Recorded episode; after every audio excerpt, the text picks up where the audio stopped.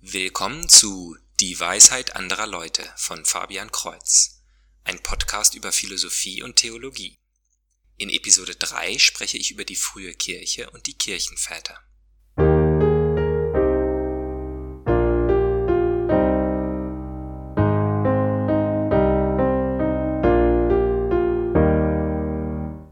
Heute möchte ich über die Geschichte des Christentums reden. Das Thema finde ich besonders interessant, weil ich noch vor fünf Jahren überhaupt nichts über die gesamte Periode wusste und sich all meine Vorstellungen als falsch herausgestellt haben. Ich war überrascht, wie viele Aufzeichnungen und Briefe wir sogar aus dem ersten Jahrhundert haben. In dieser Episode möchte ich einen allgemeinen Überblick über diese Zeit geben und in der nächsten dann konkret auf die christologischen Kontroversen eingehen. Die Zeit war voller Energie. Zum Beispiel hat der Bischof Nikolaus ja, genau der, dessen Patronatsfest wir am 6. Dezember feiern, dem Heretiker Arius während eines Konzils eine Ohrfeige gegeben. Ich zitiere hauptsächlich Charles Craigmile aus einem RCIA-Kurs von 2014. Einen Link auf die Serie auf YouTube gebe ich in der Podcast-Beschreibung. RCIA ist ein Einführungslehrgang in den katholischen Glauben. Zunächst stelle ich zwei Fragen. Wer waren die Kirchenväter und warum sollte man etwas über sie lernen?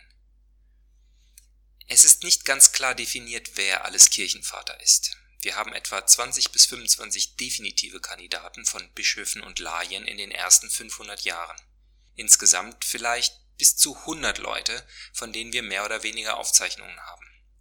Mit dem Clemensbrief haben wir einen außerbiblischen Text vom vierten Papst, Clemens von Rom, der im ersten Jahrhundert gelebt hat. Dies sind also Leute, die direkt von den Aposteln gelernt haben, die sie auch beständig nennen und zitieren. Auch zitieren sie die Bibel. Selbst wenn wir alle antiken Kopien der Bibel verloren hätten, könnte man aus den gesammelten Zitaten der Kirchenväter die ganze Bibel wieder zusammensetzen. Aber warum lohnt es sich, die Kirchenväter zu studieren? Aus drei Gründen. Erstens, meist haben wir eine falsche Einstellung zu dieser Zeit. Wir denken vielleicht, dass Leute in Togas bedächtig umhergingen, Weintrauben im Liegen gegessen haben und miteinander ausgekommen sind. Tatsächlich war es nie so einfach. Der Fortschritt war in der Form zwei Schritte voraus, ein Schritt zurück oder sogar ein Schritt zur Seite, aufs Gesicht fallen, aufstehen, weitertaumeln. Viele der Lehren, die heute so genau ausformuliert sind, mussten damals erst artikuliert werden. Jedes Mal, wenn ein neuer Irrlehrer eine kreative eigene Vorstellung von Gott vertrat, wurde dies heftig diskutiert und schließlich in Form einer Doktrin definitiv entschieden. An der hohen Anzahl heutiger Doktrinen kann man sehen, dass die Kirche unter andauernder Attacke stand.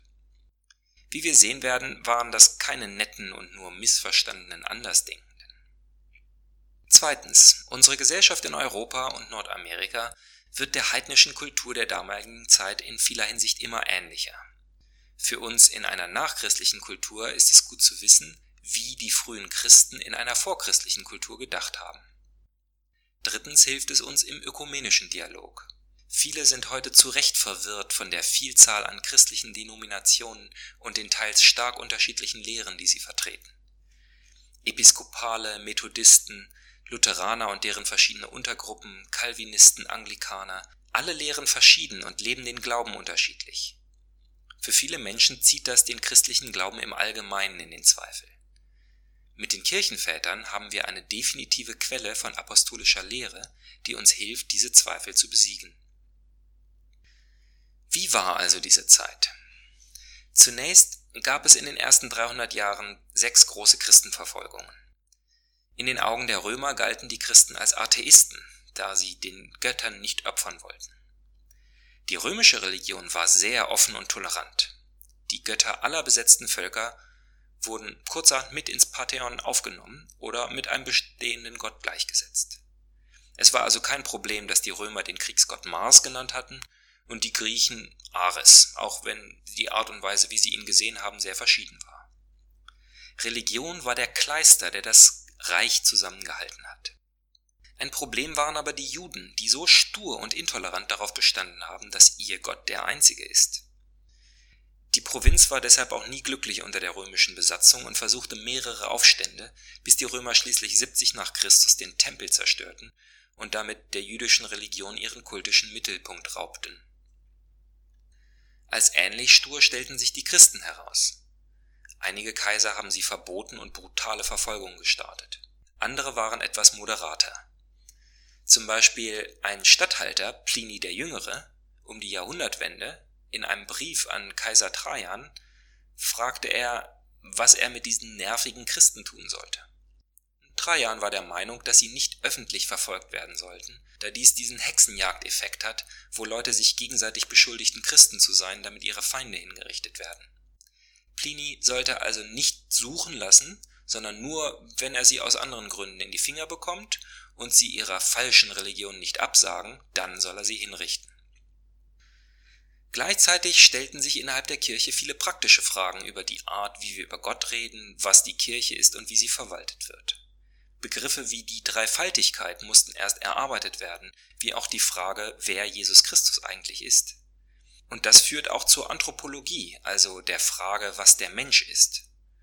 Auch wenn dieses Wort Anthropologie langweilig klingt, beantwortet sie doch die wichtigsten Fragen überhaupt, nämlich die uralte Frage, woher wir kommen, wohin wir gehen und was wir dazwischen tun sollten.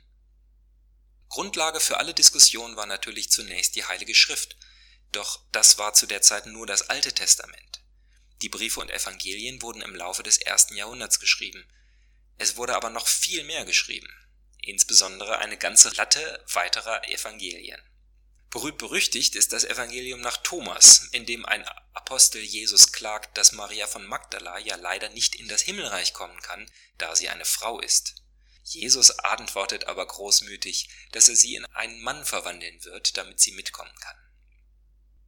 Die Arbeit herauszufinden, welche Evangelien authentisch sind, also tatsächlich von Aposteln geschrieben wurden, und welche Briefe echt sind, war eine Gemeinschaftsarbeit der Bischöfe der Kirche und wurde über lange Zeit diskutiert.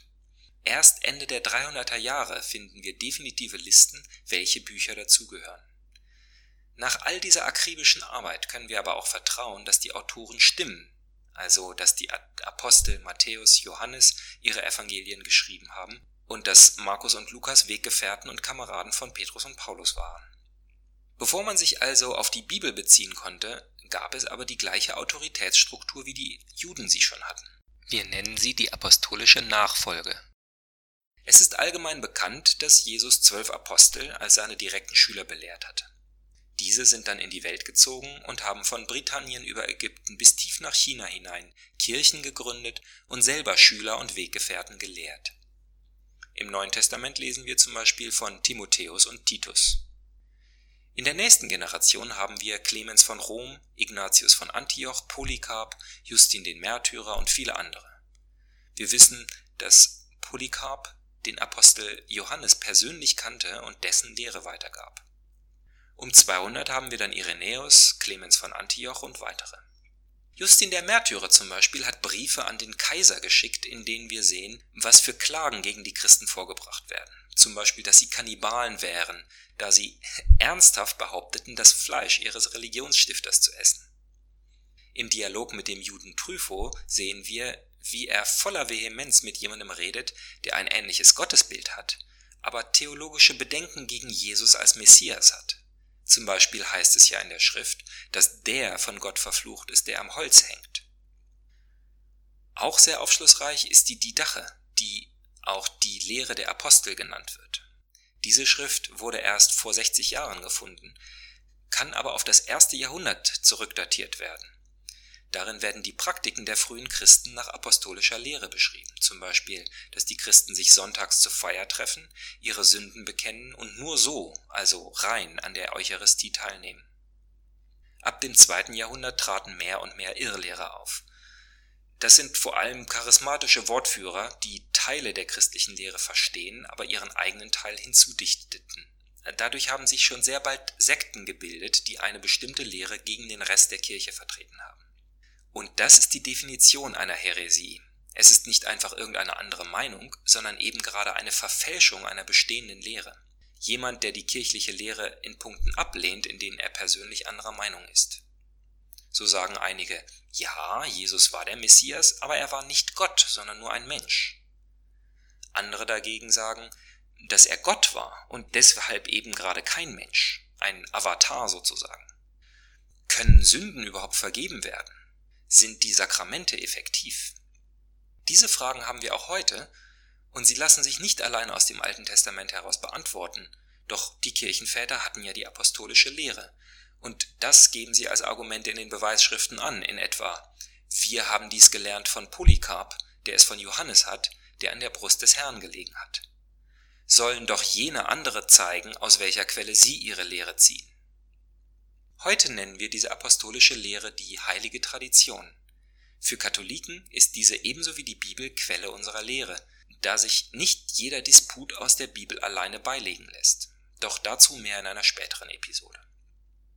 Puh, das war eine Menge Information. Beim nächsten Mal möchte ich zum Inhalt dieser ersten Kontroversen und den Gegenargumenten, die die Kirchenväter gegeben haben, kommen. Die Universität von Freiburg veröffentlicht übrigens viele Werke in deutscher Übersetzung auf ihren Webseiten der Bibliothek der Kirchenväter. Also bis zum nächsten Mal, Gottes Segen.